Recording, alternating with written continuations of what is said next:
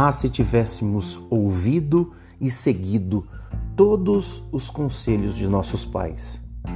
Com toda certeza, não cometeríamos tantos erros ao longo da nossa vida. Quantas decepções não haveríamos evitado somente obedecendo nossos pais? Quão mais longe não teríamos chegado seguindo suas orientações? Não teríamos alcançado mais êxito diante de nossos desafios? Essa mesma verdade se aplica com relação às repreensões e conselhos do nosso Deus. Por diversas vezes, abandonamos as orientações de Deus para seguirmos nossos desejos e sentimentos, a fim de realizarmos nossas vontades. Quebramos a cara quase sempre.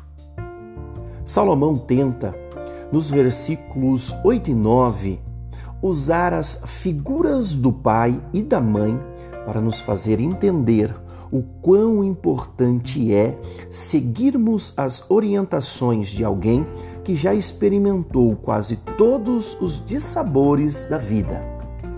Ele revela a importância de se dar ouvidos quando se é repreendido por estar trilhando um caminho já bem conhecido daquele que repreende e que acabarão levando a decepções e tristezas.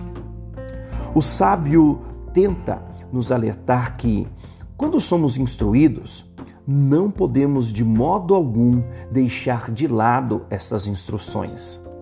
Ninguém conhece melhor nossos caminhos que o Senhor Jesus.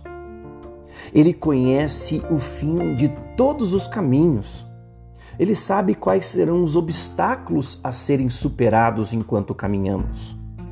Quando ele nos repreende por estarmos seguindo por uma estrada que nos levará à morte, devemos ouvi-lo atentamente.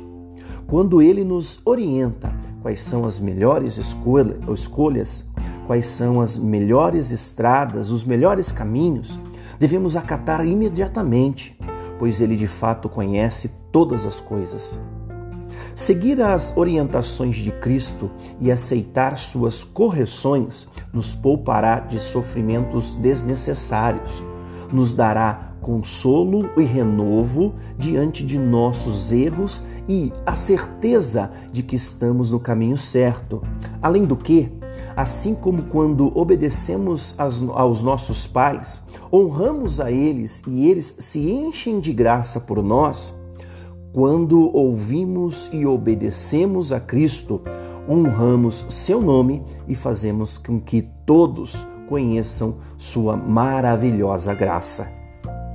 Que nós possamos obedecer a nosso Senhor Jesus Cristo, seguindo suas orientações e aceitando suas correções, para que desta forma possamos não somente viver em plenitude nesta terra, mas também vivermos para a glória de seu nome.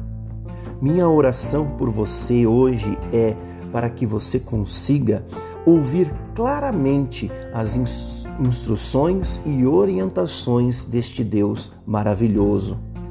Oro para que você consiga aceitar as suas correções e que, desta maneira, você possa honrá-lo e glorificá-lo diante de todos.